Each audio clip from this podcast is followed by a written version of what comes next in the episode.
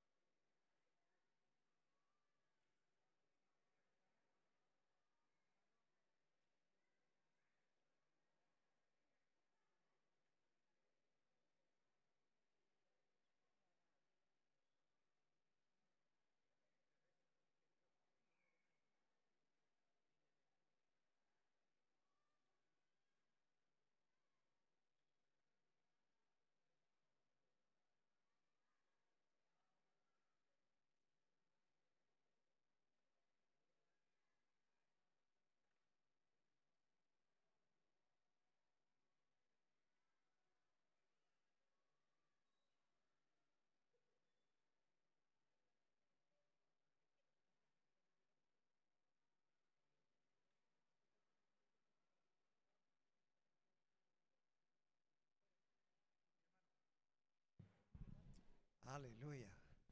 ¿Cómo se sienten en la casa del Señor, mis hermanos? Bendecidos, contentos, libres. Aleluya, porque podemos aquí dejar todas nuestras cargas, mis hermanos. ¿O no es cierto? A veces venimos, hermanos, con necesidades, con aflicciones, situaciones en nuestra vida, pero mire que cuando nos rendimos en la presencia del Señor, hermanos, Todas nuestras cargas las podemos dejar. Somos libres, hermano, en la presencia del Señor.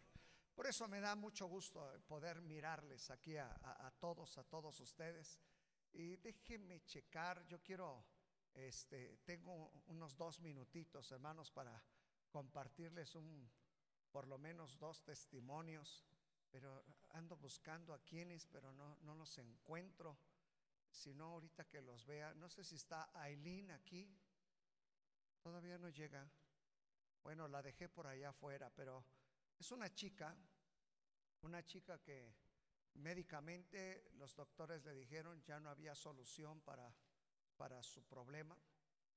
Es una chica que tiene pues 16, 17 años y sus riñones terminaron y los médicos le dijeron ya no hay nada, pero gracias a Dios, mis hermanos, su papá le donó un riñón.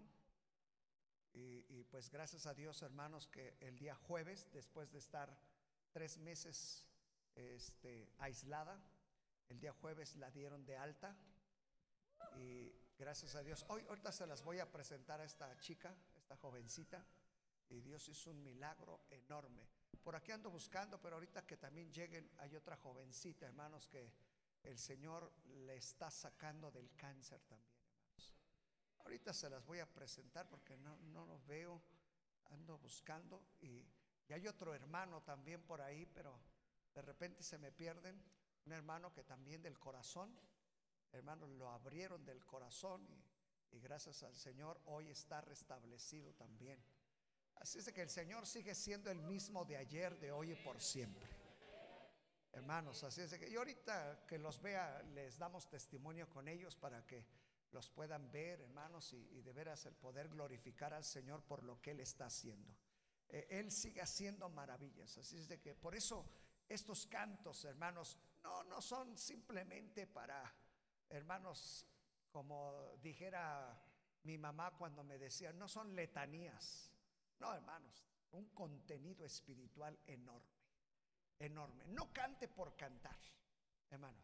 No porque ya se sabe el canto o porque cada semana que usted venga es el mismo canto. No, hermano, apropieselo.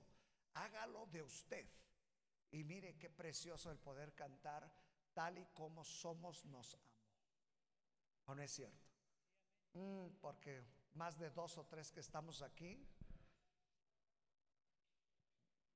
si lo viéramos desde el punto de vista de nosotros, no lo mereceríamos. pero el Señor nos ha hecho merecedores de eso y más, mis hermanos, porque ahora hasta somos templos del Espíritu Santo. Oiga, e, eso no cualquiera. Usted debería de salir de este, de este lugar así orgulloso, de decir, yo soy la casa donde Dios vive. Bueno, pero hoy voy a hablarles un poquito respecto si somos la casa de Dios, pues que tenemos que cuidar la casa de Dios. Abra su Biblia y vamos a la carta del apóstol Pablo a los Efesios. Carta del apóstol Pablo a los Efesios. Y vamos a leer del versículo 22 hasta el finalizar, aunque voy a centrar el tema en el versículo 22. Ayúdele al que está a su lado a abrir la Biblia. Cheque si hay alguien por ahí solo o sola y, vaya, acérquese con alguien para leer la palabra. Eh, ¿Ya estamos listos? Yo los espero. Efesios capítulo 4. ¿No les dije? Perdón, perdón. Efesios capítulo 4 del versículo 22 hasta el finalizar. Yo espero porque este pasaje es un pasaje especial para la iglesia. Un pasaje importantísimo que contiene un principio de vida. Oiga, es un principio de vida, un principio de vida espiritual. ¿Lo, encontraron? ¿Ya lo encontró?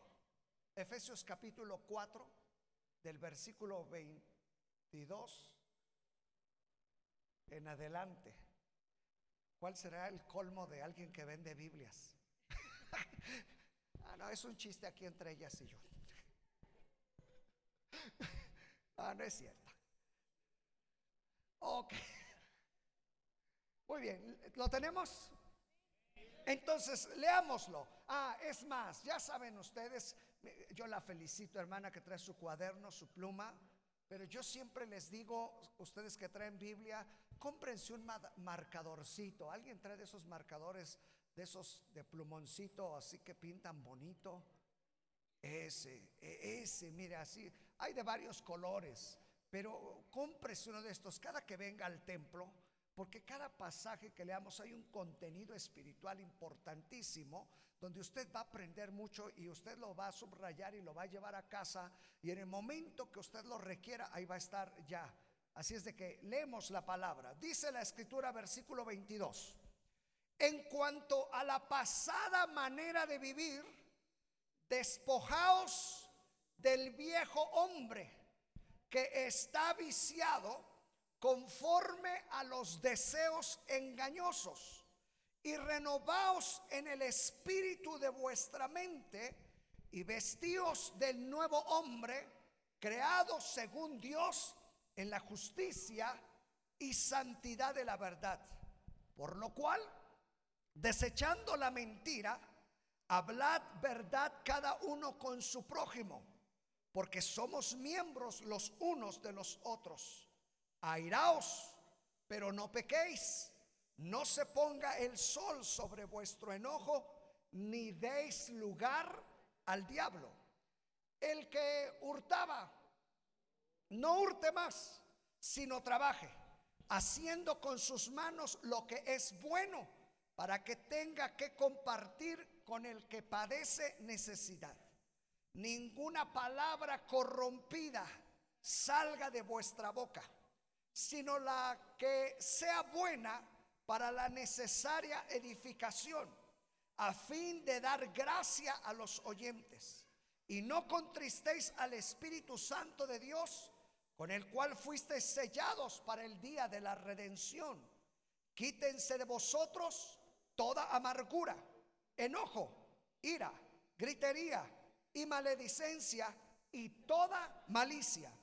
Antes, sed benignos unos con otros misericordiosos, perdonándoos unos a otros, como Dios también os perdonó a vosotros en Cristo. ¿Qué le parece? Bueno, del versículo 23 en adelante, Si usted ve, pudiéramos enumerar una serie de cuestiones que, como dice el versículo 22, de la manera antigua de vivir, de la pasada manera de vivir.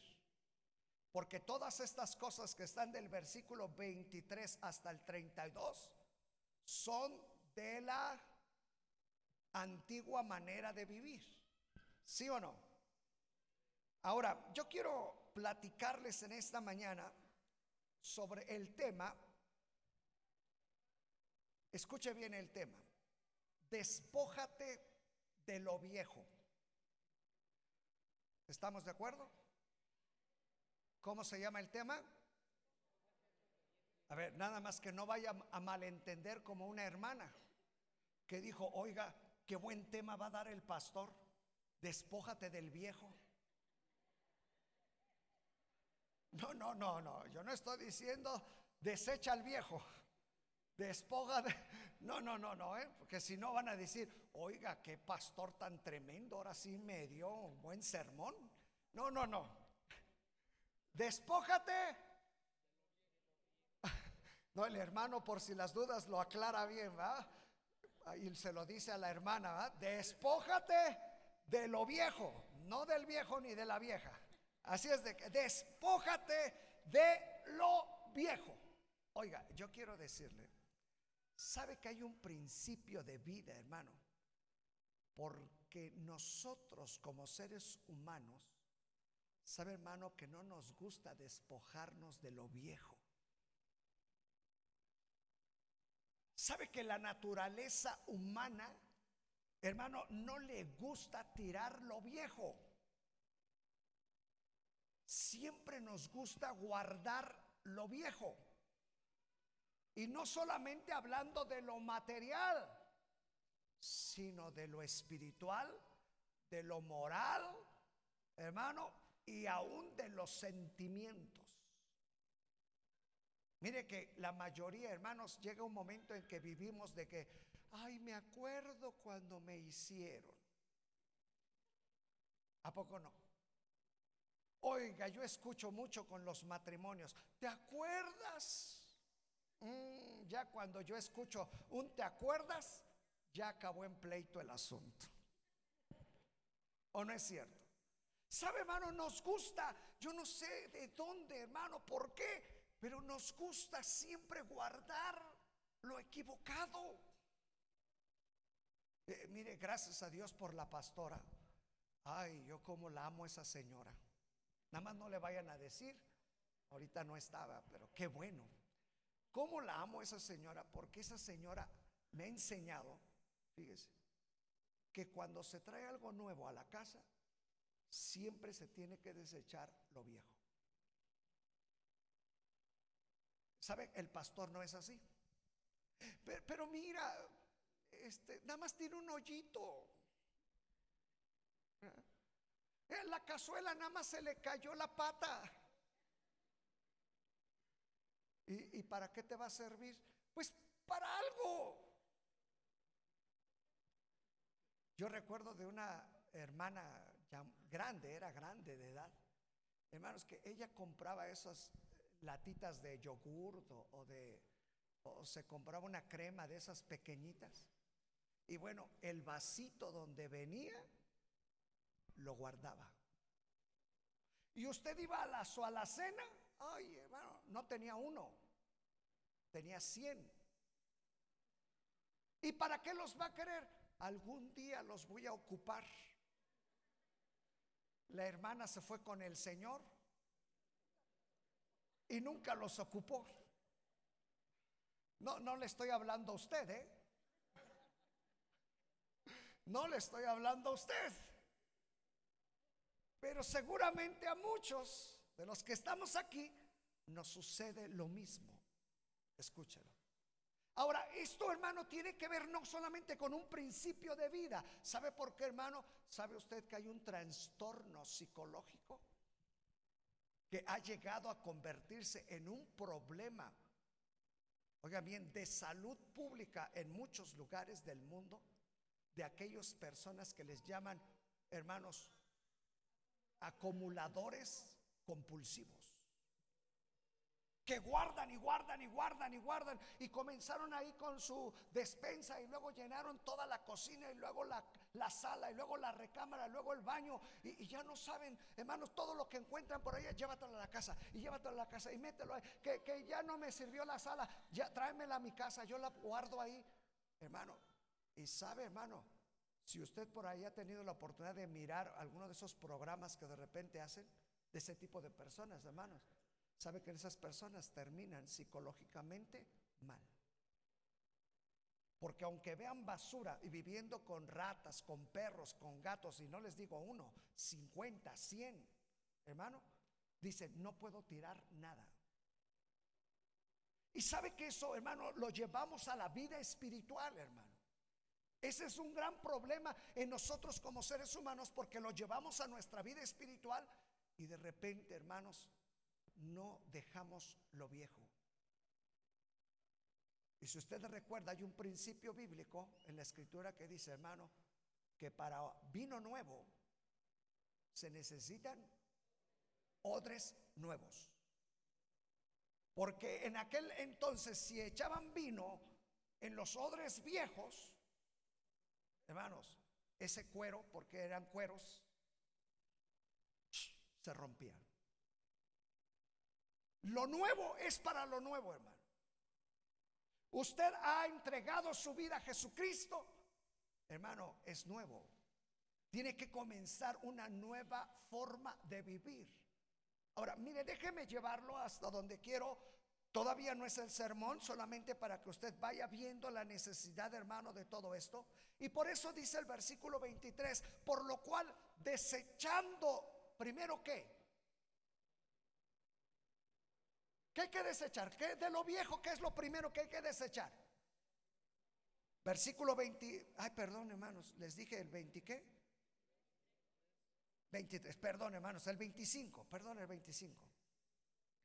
Por lo cual desechando qué? Oiga, hermano. Una de las primeras cosas viejas que hay que desechar es la la mentira. Sabe que para el Señor, hermano, no hay mentiritas chicas, ni grandes, ni blancas, ni negras, ni coloradas. Mentira es mentira. ¿Sí o no? Ay, pero es que eh, eh, es que nada más pues eh, este una mentira piadosa. Sabe que en la Biblia no existen mentiras piadosas. Mentir es mentir. Y eso tiene que ver con la viejo con el viejo hombre. Dos, rapidito, solamente para que vean la necesidad. Y ahorita vamos a entrar al sermón. Dos, dice, por lo cual desechando la mentira, hablad que entonces hay que hablar verdad con su prójimo, porque somos qué. Oiga, escuche bien esto, para que usted logre entender por qué es importante la verdad y hay que desechar la mentira. Porque dice la escritura, hermanos, que hablemos verdad con nuestro prójimo porque somos parte el uno del otro. Yo nada más pongas a pensar en un matrimonio, hermano, cuando en un matrimonio se comienza a mentir. Ay, eso es una mentira, no pasa nada. ¿Sabe, hermano, que espiritualmente se comienza a dañar esa relación? ¿Sabe por qué? Porque son una sola persona. Imagínate, hermano, que tú te mientas a ti mismo. ¿Sería lógico? ¿Suena lógico? Yo me voy a mentir a mí mismo. ¿Sabes que no es lógico? Y es lo mismo, hermano, cuando habla, no mintamos a los demás porque Él es parte mía. Oye, ¿cómo vas a mentirte a ti mismo si Él es parte tuya? Por eso dice, hablad verdad cada uno con su prójimo. Nosotros pensamos, hermano, que la mentira simplemente es engañar a alguien y eso es todo. No, hermano, quiero decirle que la mentira rompe relaciones. Cuando hay mentira, se rompen relaciones, hermano. Tú piensas, no, no pasa nada, no dice nada, no, no sabe nada. No es cierto, hermano. Se rompen relaciones. Y hay quienes, por ejemplo, en su matrimonio está roto esa relación. ¿Por qué? Porque hay mentira ahí. ¿Por qué? Porque es parte mía esa persona. Imagínate, me estoy mintiendo a, mí mismo. Hay que tener mucho cuidado con la mentira. Muchos piensan, ay pastor, pero una mentirita, una mentirita. Cuidado. Porque una mentirita lleva una mentirota. Y a veces no nos damos cuenta que estas cosas son del pasado, de lo viejo, de lo que ya desechaste. Número dos, me voy a apurar porque les vuelvo a repetir, este no es el mensaje, ¿eh? solamente para que entiendan lo que quiero compartir. Número dos, y luego dice, airaos, ay Dios mío, airaos pero no pequéis. O sea, ¿qué significa? Que si me puedo molestar, Apóyenme los enojones. Sí, sí, sí, sí, pastor, sí. Eh, lo bueno que hoy no vinieron enojones aquí.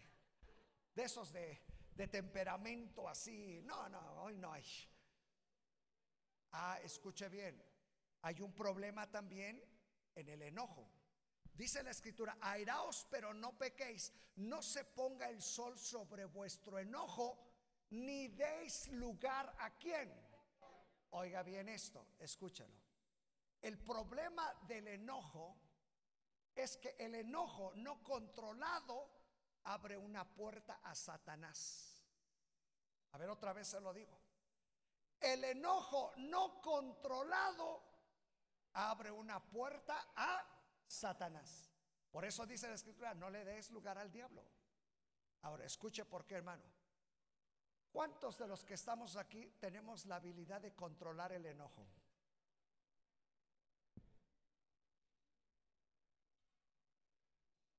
¿Usted ya tuvo la oportunidad de controlar el enojo?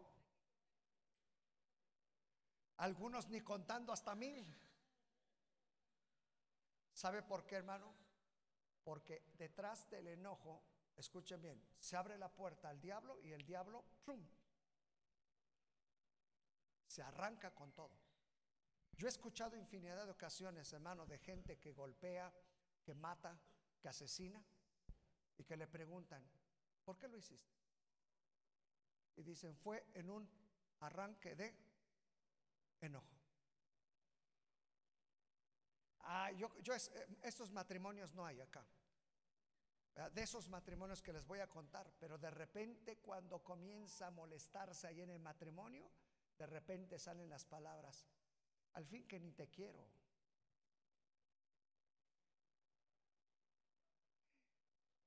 Escuche, ¿eh? pero al rato la arrepentida, perdóname. ¿Vea? No sabía lo que decía. Pero ¿sabes el daño que ya se hizo? Un daño profundo. ¿Sabes por qué? Porque le diste lugar a quién. No fueron entonces simplemente, ay, como que no supe lo que dije. No, hermano, le diste lugar al diablo. ¿Cuántas veces, hermano? Yo, yo sé que de esos matrimonios no hay aquí, pero te molestas y, y hay quienes todavía siendo cristianos hermano, se molesta con la señora, el golpe. Ay, se quedaron callados. Ay, yo pensé que ya no iba, iban a decir, no, pastor, amén, no, aquí ya no pasa. Pero se me quedaron así, como que diciendo, ¿me habla a mí? Ah, hasta escuché que alguien dijo, ¿seré yo pastor? Con nuestros hijos, hermanos alguna vez molesto, no los has exhortado, los has golpeado y has desquitado tu coraje con ellos? Yo creo que todos. Y me hago culpable.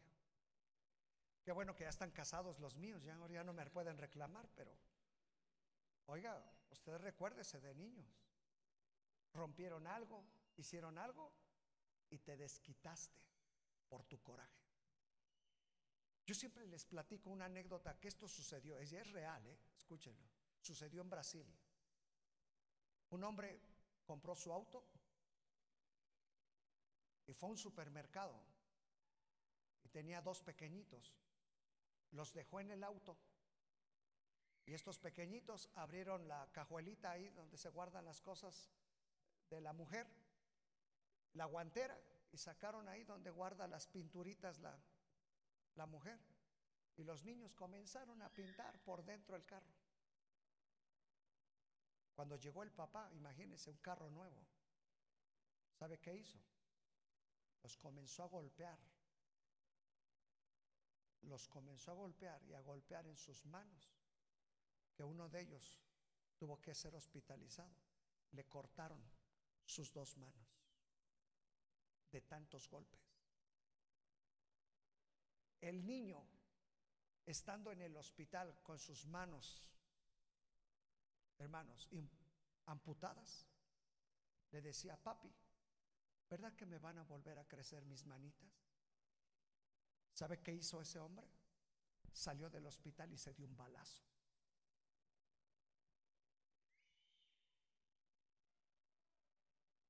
Lo que puede hacer el coraje, la ira, hermano. Lo mejor es tener cuidado. Por eso dice la escritura, son cosas ya del pasado. Estamos hablando entre cristianos, hermano. Y si dice el apóstol Pablo, estas son cosas del pasado, debes de tener mucho cuidado, hermano. Porque a veces estás destruyendo a tus hijos, a tu esposo, a tu esposa, tu entorno familiar, hermano, y no te das ni cuenta. Porque piensas y dices, ah, es normal, todos se enojan.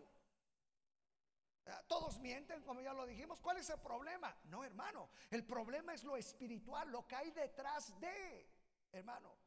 Porque una palabra equivocada, ¿sabe, hermano? Dice la escritura que destruye más que un golpe. Sí, hermano. Pero no me voy a detener porque nada más estoy en la introducción. Esto no es la predicación, por si dice, ay, qué dura está la predicación. No, todavía ni comienzo. Y dice, no se ponga el sol sobre vuestro enojo ni des lugar al diablo. ¿Qué significa esto, hermano, para acabar? Escuche bien, si te molestas con alguien, tienes hasta antes que oscurezca para ponerte a cuentas con él. Por eso la escritura dice, cuando vengas al templo, si sabes que tienes algo con alguien, Ay, qué bueno que dice así la Biblia. ¿ah? Deja tu ofrenda. Ay, yo dije, qué bendición.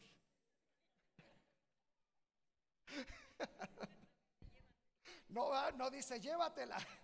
Y después de que te hayas reconciliado, vuelve. No, porque muchos ya ni se reconcilian. No, dice, deja tu ofrenda, ve y reconcíliate con tu hermano y vuelve a la casa. Escúchelo. Oiga, si usted vino enojadillo con alguien por allá, pues no le digo ahorita deje la ofrenda y váyase, pero si fue en el trabajo, si fue con un familiar, póngase a cuentas. Escuche bien, póngase. Ah, pero es que él fue. No le estoy diciendo eso, póngase usted a cuentas. ¿Saben que la mayoría de nosotros pensamos, me dañaron? Pero aquí no se trata de que me dañaron sino se trata de que usted esté libre. Oiga, ¿usted puede dormir después de que ha peleado con alguien? No, hombre, hasta se le aparece el diablo. Y se toma cinco pastillas para dormir y no puede. ¿Por qué? Porque sabe que trae algo con alguien. ¿Por qué, hermano? Se rompe esa relación también. Fíjese lo espiritual que hay detrás de todo esto. Nosotros pensamos, ay, que pues es el vecino, a mí qué me importa, que, quién sabe qué. No, hermano, es que usted rompe una relación con la presencia de Dios. Por eso la escritura dice, ve, ponte a cuentas y después regresa a la casa de Dios. Porque no puedes levantar tus manos, hermano, como dice la escritura, hermano, en ira ni contienda. Imagínate, eres el agua que al beber y por adentro, sí, y mira, ahorita el vecino te está esperando para echarte pleito. ¿Ah? Imagínate aquí los, eh, los, hermanos, eres la fuente de agua viva. Y aquí hoy si supiera pura amargura sale de este. sea, ¿te imaginas, hermano, lo espiritual que esto nos lleva, hermano, a cortar relaciones? Vamos rápido porque el tiempo ahí se va. Y luego dice, el que, el que qué? A, ver, dígame otra palabra naucalpense para entender bien esto. El que robaba, el que transaba, el tranza. hombre, ustedes sí saben naucalpense. ¿Ah? El ratón de cuatro patas. Bueno, por si alguien no lo entiende, que diga, ay pastor, yo no entiendo qué es eso de hurtar. Sí, porque de repente hay unos muy espirituales, ay, como que no entiendo palabras bíblicas. No, pues si no las entiende, se las traducimos. Así es de que el que robaba, el que transaba, el ladrón, el ratón de cuatro patas, lo que usted quiera. ¿Qué dice aquí? No hurte más, sino que ándele, trabaje. Si dice así, ok, bueno. El que hurtaba no hurte más, sino trabaje haciendo con sus manos lo que es bueno. Y mire nada más, aún para que tenga que compartir con el que padece necesidad. Fíjese para qué es el trabajo, hermano. ¿eh? Para que aprendas a compartir con el que padece necesidad. Sí, hermano. Nada más que no me vaya a decir como alguien me dijo hace unos días.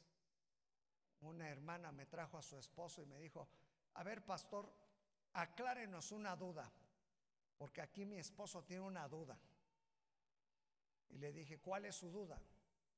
Y me dijo, mire, mi esposo junta el diezmo y cuando ve al necesitado, le da lo del diezmo. Y dice, y yo no estoy de acuerdo. Y le dije, ¿y por qué no está de acuerdo? Dice, porque el diezmo es del Señor. Y para dar al pobre, al necesitado, me tiene que costar a mí, no lo del Señor. Y le dije, ay hermana, la invito a predicar. Eso es cierto. El diezmo es del Señor, porque muchos piensan, eh, con esto puedo ayudar al prójimo. hermano, la ayuda al prójimo te tiene que costar a ti. Si no, ¿cómo vas a sentir? Y vamos bien, ¿verdad? Íbamos bien. Mejor le, damos vuelta al asunto. El cortaba norte más y no trabaja haciendo con sus manos lo que es bueno para que tenga que compartir con el que padece necesidad. Ninguna palabra, ninguna palabra corrompida. Ay Dios. Ay Dios. Tradúzcamelo a nalcalpense. Ninguna, ninguna picardía grosería, albur, leperada, mentada de mami, ni haciendo alusión a los animales, porque yo conozco hogares donde todos son corrales y cristianos.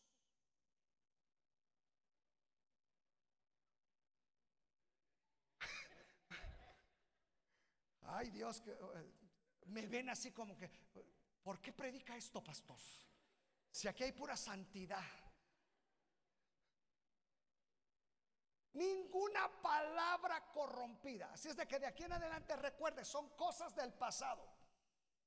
Sino, dice la escritura, sino la que sea buena para la necesaria edificación a fin de dar gracia a los oyentes. Lo que hablas edifica si no edifica, guárdatelo. ¿Estamos de acuerdo? ¿Sí? A partir de hoy ya se acabaron las malas palabras por si había. ¿Ah? Porque de repente algunos se molestan y, Señor, perdóname, pero se me salió. No que se te salió ni que nada. Ahorita vamos a ver de dónde viene todo esto. Porque les voy a llevar al meollo del asunto, mis hermanos. Escuche bien. Vamos a, a terminar. Rapidito, rapidito. Dice, ah, ninguna palabra corrompida salga, sino a fin de dar gracia a los oyentes. Y no contristéis.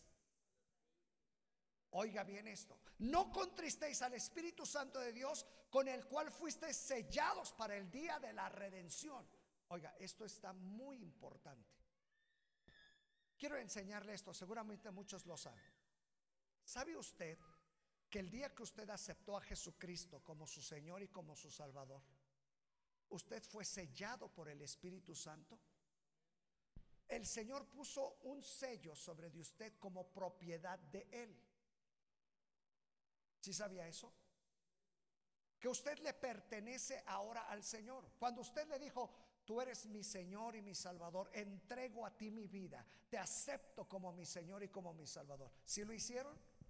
Si dijeron, me arrepiento de mis pecados, ahora soy un hijo tuyo. ¿Sí lo hicieron? Bueno, por si alguien no lo hizo, pues arrepiéntase ahorita, pida perdón. Y sabe que al momento usted va a recibir un sello. Ahora, escuche esto. El sello del Espíritu Santo en nuestras vidas, por eso dice aquí, fuiste sellados para el día de la redención. Cuando el Señor venga por su iglesia, ¿sabe qué va a ver el Señor en nosotros?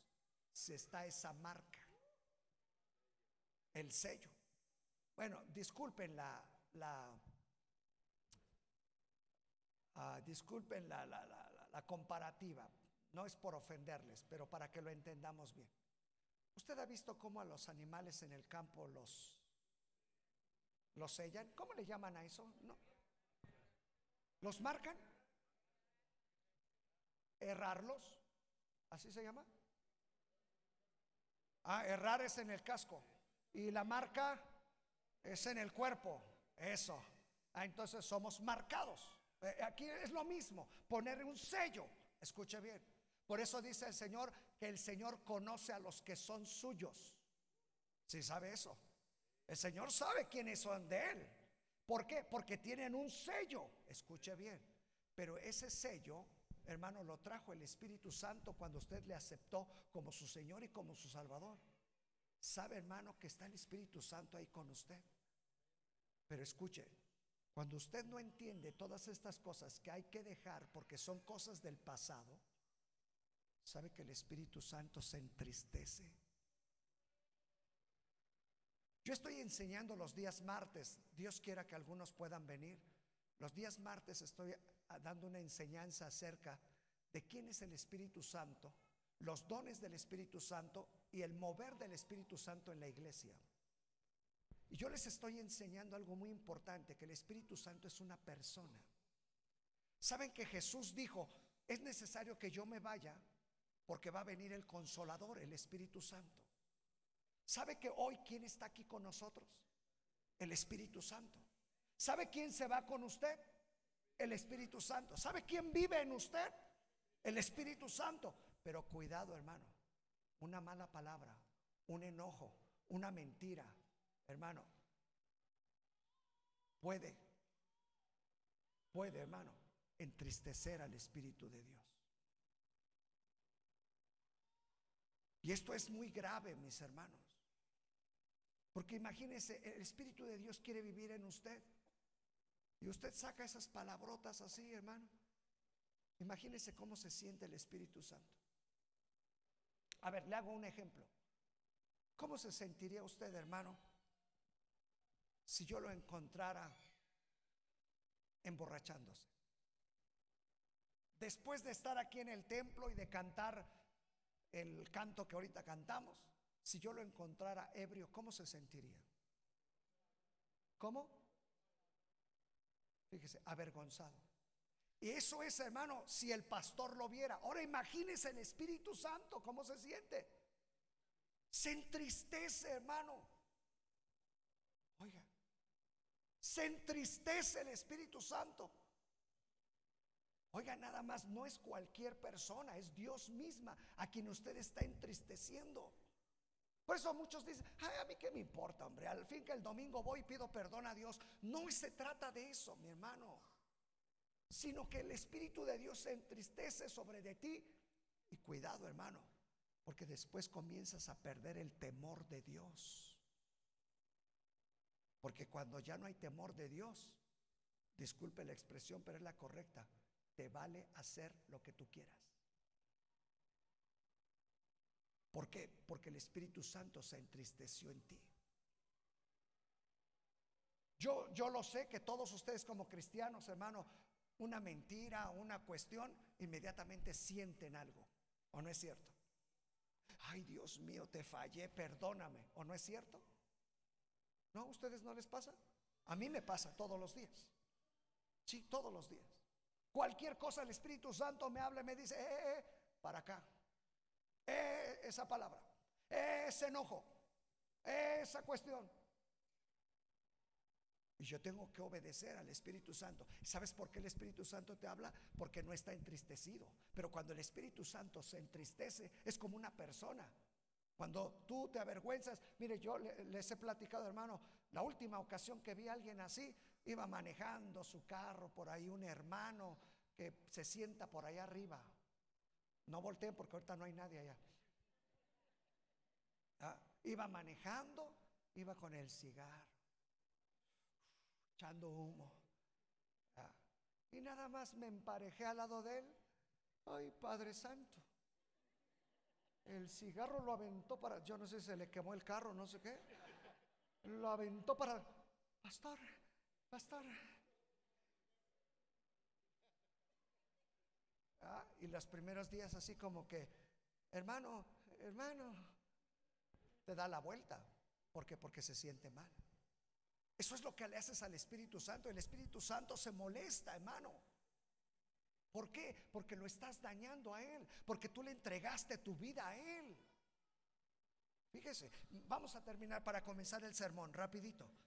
No contristéis al Espíritu Santo de Dios con el cual fuiste sellados para el día de la red. Quítese de vosotros toda qué. Ay, hermanos, esas cosas, primero habla de las cosas que se ven y después de las que no se ven. Para acabar bien. Porque aquí alguien está amargado, no, pues ¿quién va a levantar la mano? Ah?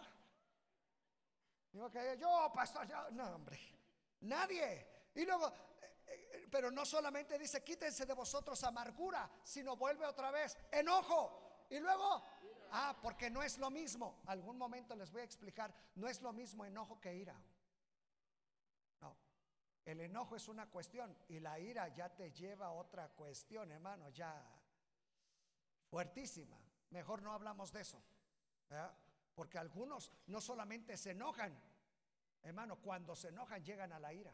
Hay una línea delgadita, hermano, entre enojo y ira. ¿Estamos de acuerdo?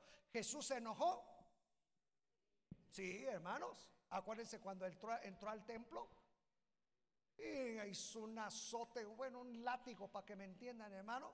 Y comenzó a pegarles a todos y les dijo, escrito está, mi casa será casa de oración y ustedes le están haciendo una cueva de ladrones, ¿se acuerdan ustedes? Se enojó. Varias veces se enojó el Señor. Sí. Escuche, pero hay una cosa, ira o enojo. Son dos cosas diferentes, hay que tener cuidado. En algún otro momento lo checamos. Ira, gritería. Gritería. Gritería. Ay, pastor, aquí no hay eso. Ah, también dice gritería y maledicencia. La maledicencia no es lo mismo, hermano, que lo dijimos hace un ratito. Una cosa es maldecir. Oiga, porque hay quienes todo lo maldicen. Si sabía eso, hermano. Hay quienes pura maldición en el sentido estricto de la palabra. La palabra maldecir significa procurar algo mal en contra de.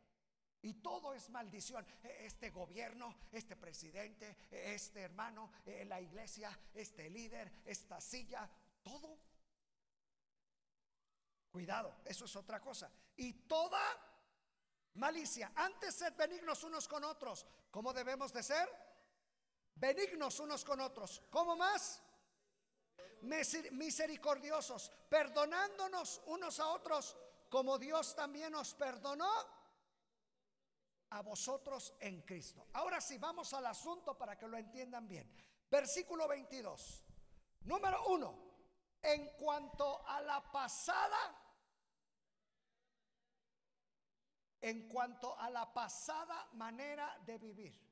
Eso significa que si el apóstol Pablo dice que hay una pasada manera de vivir, entonces también debe de haber una nueva manera de vivir. ¿Sí o no?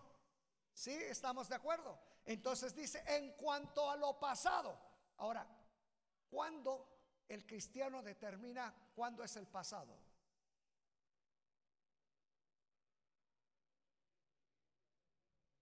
A ver, ¿cómo hermano? Cuando ya queda en el olvido. A ver, hermano, lo más fuerte. Eso, hermano. En el momento en que tú aceptaste a Jesucristo como tu Señor y tu Salvador, de ahí comienza la nueva vida y de ahí quedó la, como que la vieja, hermano. Lo pasado, hermano. Lo pasado. Escuchen. Hay dos cosas. Y escuche esto porque muchos hermanos no lo entienden. Escuche esto. Desde el momento que aceptaste a Cristo, de aquí en adelante tu vida es nueva. Por eso dice la escritura así, de modo que si alguno está en Cristo, nueva criatura es. Las cosas, oiga bien, lo pasado ya se quedó en el pasado como cantaba el que se acaba de morir. ¿Estamos de acuerdo? Ahora, pero ¿por qué nos gusta vivir del pasado? Eh, pero es que me hicieron, pastor. Es que yo viví. Es que yo fui. Porque muchos aquí todavía, es que yo fui, pastor. Yo lo hice. Pero eso fue de tu vida pasada. El Señor dice, en cuanto a la vida pasada. Entonces lo pasado hay que dejarlo ahí. Muchos no la entienden, hermano. Y escucha bien, muchos siguen cargando lo pasado y lo traen al presente. Escucha bien esto, hermano. Cuando tú aprendes a vivir del pasado, vas a cargarlo y no te va a dejar ver lo que tienes hacia futuro. Escucha. En el momento en que usted aceptó a Cristo, el Señor lo declara nueva criatura. Entonces, ¿yo aquí qué veo? ¿Qué veo aquí? A ver, denle vuelta ahí a, a sus ojitos al que está a su lado. ¿Qué es lo que ve? ¿Ah? A menos que alguien diga, no, yo ese lo conozco otra vez. Eh, pero usted no sabe lo que hizo otra vez. Oiga, si el Señor dice, hermano, que todo nuestro pecado, todo lo que hicimos, ¿sabe qué dice la escritura? Lo echó en lo profundo de la mar y dice que ya no se acuerda. Usted es el único que viene, Señor, ¿te acuerdas? Y él dice, ¿cuándo? ¿A qué horas? Eh, pero es que yo sí me acuerdo. Y el Señor dice, pues aquí en el libro de la vida ya no está. Oiga, en cuanto a la pasada manera de vivir, por eso la escritura dice, despojaos del viejo hombre. ¿Qué es lo que usted tiene que comenzar a hacer, hermano? Quíteselo. Ahora, escuche bien, la palabra despojarse significa no solamente quitarse algo, sino la palabra correcta en el original griego significa quitarse algo sucio, escuchen bien, pero con violencia. Porque algunos dicen, sí, pastor, poco a poquito. Mañana ya no digo tantas. Mañana ya no me tomo tantas. Poco a poquito. Porque la vida del cristiano es poco a poquito. No es cierto. disculpe lo que voy a hacer, pero usted lo que tiene que hacer es decir, esto ya no lo quiero. Pero es una decisión de quién? Una decisión personal. Hermano, yo batallo mucho con muchos en la iglesia como pastor porque dicen, cuando Dios quiera, pastor, voy a cambiar. No. La escritura dice, despójate, tú quítatelo. te está estorbando, decide, hoy se acabó. Mentira, hoy se acabó. Palabra, hoy se acabó. Pero es una decisión de nosotros, mis hermanos. Pero debes de entender que eso es corresponde a la vida pasada, al pasado. Matrimonios, ¿qué tanto tienen que estar recordando? Pero ¿te acuerdas hace 10 años? ¿Te acuerdas de hace 30 años? Eh, hermanos, ¿qué tanto tienen que recordarles a sus hijos? Pero ¿te acuerdas cómo fuiste? Hijos, ¿cómo pueden decirle a sus padres? Pero tú eras igual. En la expresión está eras. ¿Por qué? Porque ahora es nueva criatura. Porque ahora, hermano, nos tenemos que despojar. Quíteselo. ¿Qué es lo que le está eh, no haciendo funcionar para que usted se consagre a Dios? ¿Por qué? Porque hay quienes todavía no pueden, hermano, con alguna área sobre de su vida. Y la escritura, hermano, es clara y dice, despojaos. Y luego dice, escuche bien, despojaos del viejo hombre que está viciado. ¿Sabe, hermano, que estamos llenos de vicios? ¿Sabe cómo se forma un vicio?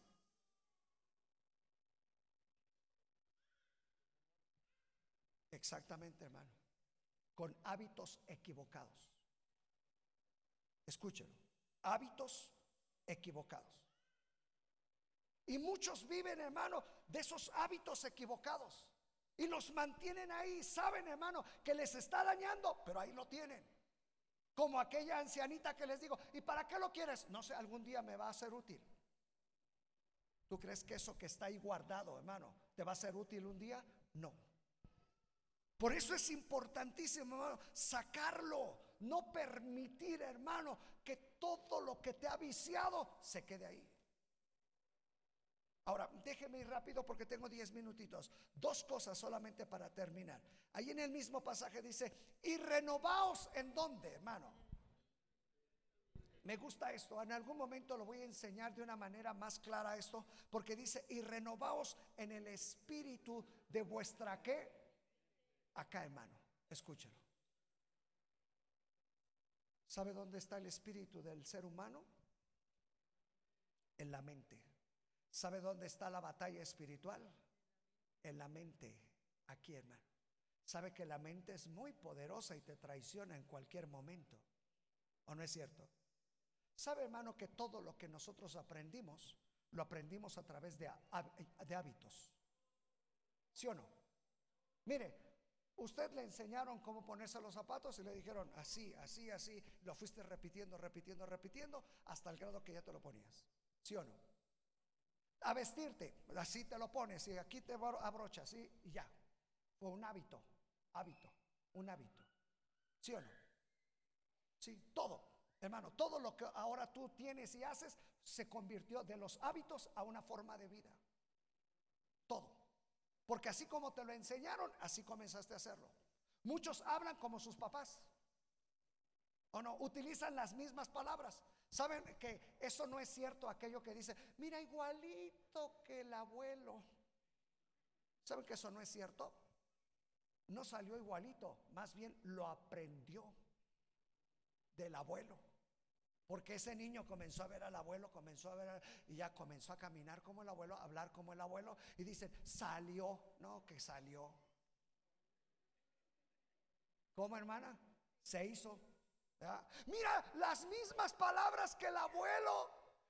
¿Usted cree que él les nacieron ahí solas? No, se las aprendió. Por eso el apóstol Pablo dice, imitadme a mí, porque yo imito a Cristo. Fíjese. ¿Por qué, hermano? Porque ahora tienes que comenzar a renovar esto, hermano. ¿Cómo puedes renovar tu mente? Sabes, la única manera de ser renovado en tu mente, hermano, es a través de la palabra de Dios. Tienes que comenzar a meter nueva información aquí. Nueva información. Muchos viven con la información vieja. Esa información vieja te hacen, tú haz. Te dicen, tú hazlo. Aquí hago, lo mismo y somos como maquinitas haciendo solamente repetición de lo que nos enseñaron. ¿Sabes qué tienes que comenzar a hacer, hermano? Meter lo nuevo, que es la palabra de Dios sobre de tu vida. ¿Por qué? Porque cuando la palabra de Dios comienza a fluir en ti, se hace vida en tu persona. Y vas a comenzar a actuar de acuerdo a la palabra de Dios. Y el cambio de la vieja naturaleza, de lo antiguo, no es por fuerza, porque hay muchos cristianos que quieren cambiar a fuerzas. Yo conozco a muchos que se levantan y dicen, hoy ya voy a ser bueno. ¿Tú crees que vas a ser bueno? No. Porque la vida cristiana no son buenos deseos. Es ser renovados en el espíritu de nuestra mente. ¿Cómo? A través de la palabra. Por eso es tan importante la palabra de Dios en tu vida. Una pregunta, hermano. ¿Qué tanto metes de la palabra de Dios en tu vida? ¿Cuánta información recibes a diario, hermano? En el televisor, con tus compañeros, con, bueno, con toda la gente. Vas en el transporte y ya vas escuchando cosas. ¿O no es cierto? Saben que a veces, hermanos, solamente somos nosotros como periquitos. Yo he escuchado tanta gente que somos como periquitos. ¿Por qué? Comienzan a escuchar ahí con los compañeros. No, es que el gobierno es bien malo, es que quién sabe qué, el gobierno. Y ya después él llega a su casa y dice, ¿qué creen? El gobierno es bien malo, ¿eh? El gobierno. ¿Y quién te lo dijo? Pues los compañeros. Ya tú lo creíste, es todo. ¿Sabe que así actuamos, hermanos? Pero es tiempo de que comencemos a actuar por la palabra de Dios en nuestra vida. Imagínate, hermano, en el momento que fluya la palabra de Dios sobre de ti. Y cuando haya escasez, hermano, lo que va a fluir sobre de ti es, mi Dios pues suplirá todo lo que falta conforme a sus riquezas en gracia. Oye, qué bendición. ¿O no es cierto?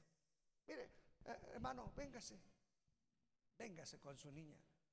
Mire, ella es una de las que les decía, hermanos. Esta jovencita, si ustedes lo hubieran visto dos meses atrás, hermanos, ya no tenía vida. Y Dios la está restaurando de cáncer. Y sabes, hermano, no es por buenas intenciones, sino porque tienes que decretar la palabra de Dios sobre su vida. Y hoy está aquí y yo la veo cada domingo mejor y mejor y mejor, hermano. Pero sabes, porque comenzamos a declarar vida en ella. Y aunque dicen el cáncer, el cáncer es el cáncer pero mayor es el que está en nosotros que aquel que está en el mundo. ¿O no es cierto, mi hermano? Gracias.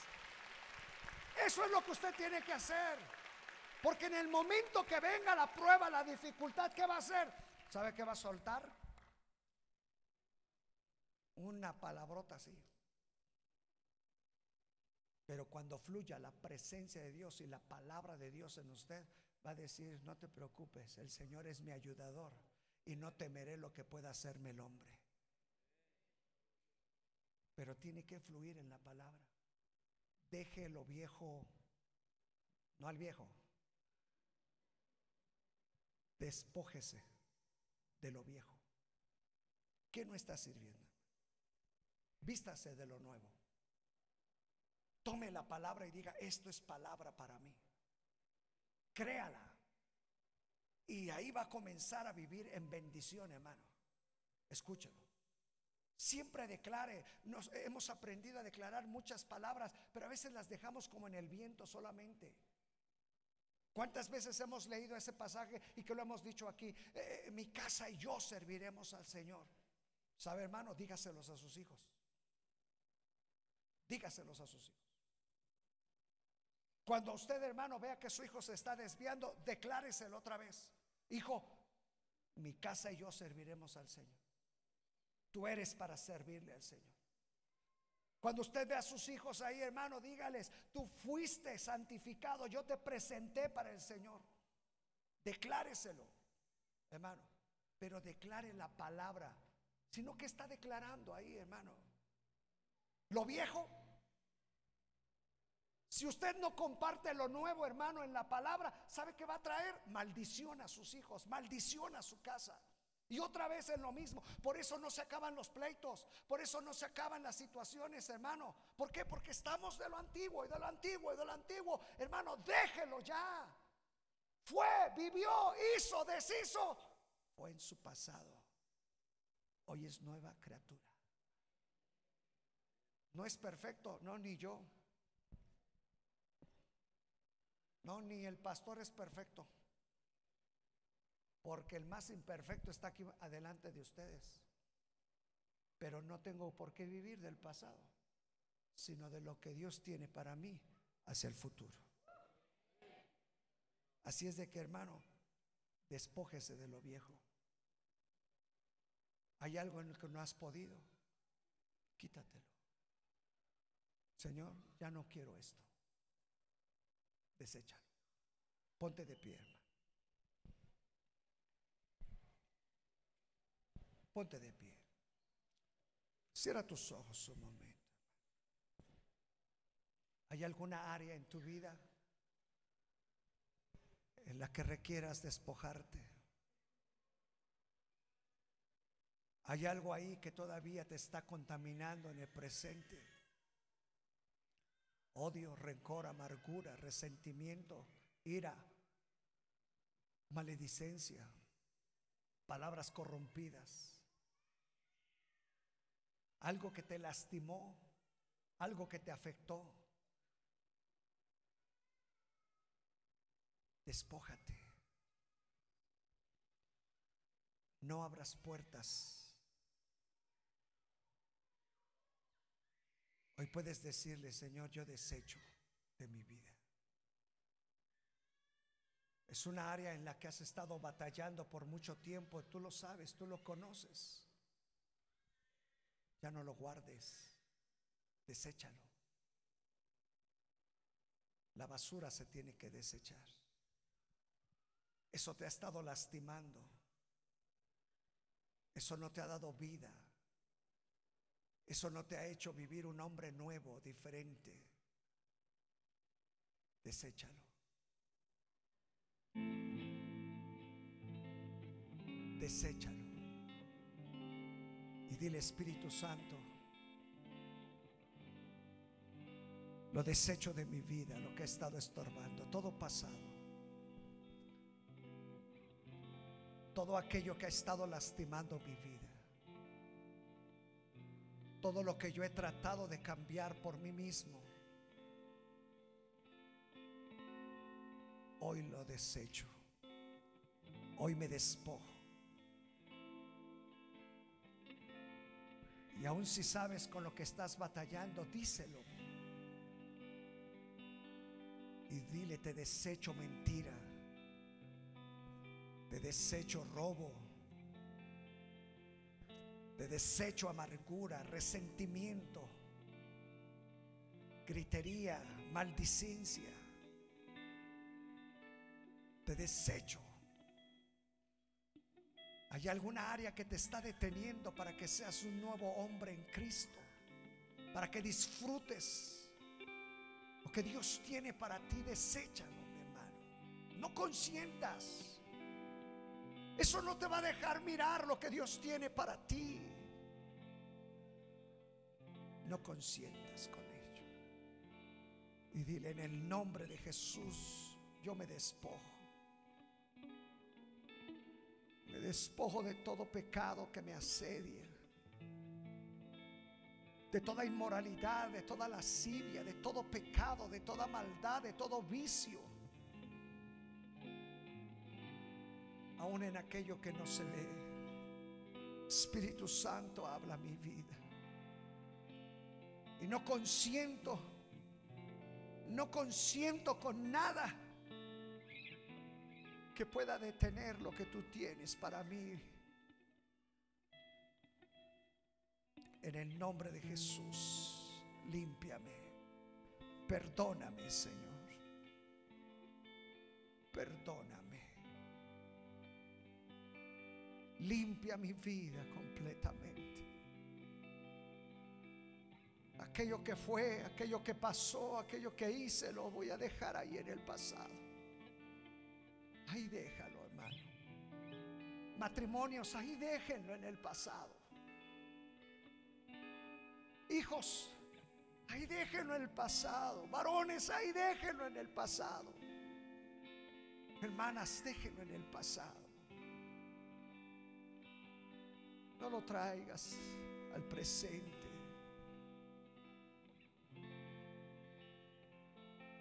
Porque eso te va a lastimar y no te va a hacer vivir como un nuevo hombre en Cristo.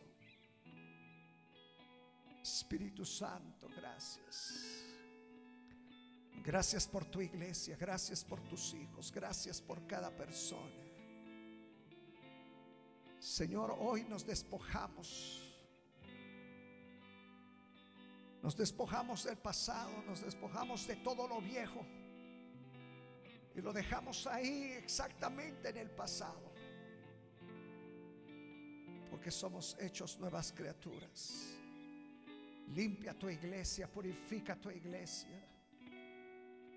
Lávanos en tu sangre, mi Señor.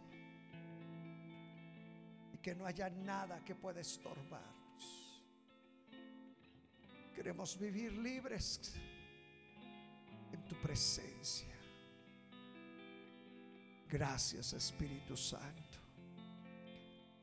Deséchalo hermano, deséchalo, declárate libre, declárate libre. Yo soy libre, libre, libre, libre. Libre, libre, declárate libre. Esas puertas son, son cerradas en el nombre de Jesús. Declárate libre, libre, libre. Yo soy libre de todo pasado. Porque Él rompe todo pasado. No te atormentes más con el pasado. Hay quienes se están atormentando por ese pasado. Hay quienes están reteniendo lo que hicieron y no dejan que el Señor les dé la libertad que usted necesita. Pero hoy está aquí la unción que rompe todo yugo, mi hermano, mi hermana. Y hoy di, yo soy libre. Yo me despojo de todo pasado, de todo lo viejo. Ahí queda en lo viejo, en lo pasado. Padre, gracias por tu iglesia. Gracias por tus hijos. Gracias por cada uno de nosotros, Padre. Porque tú eres bueno. Porque tú eres bueno. Porque tu misericordia. Porque tu misericordia es por siempre. Así como estás. Cantemos una vez más tal y como somos, Él nos amó.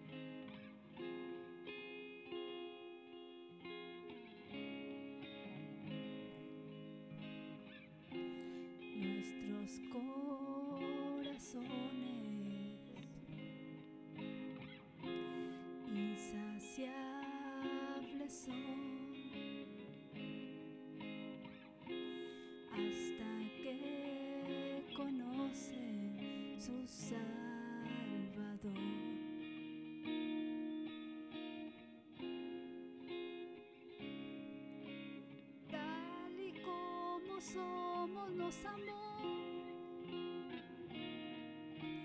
Hoy nos acercamos sin temor.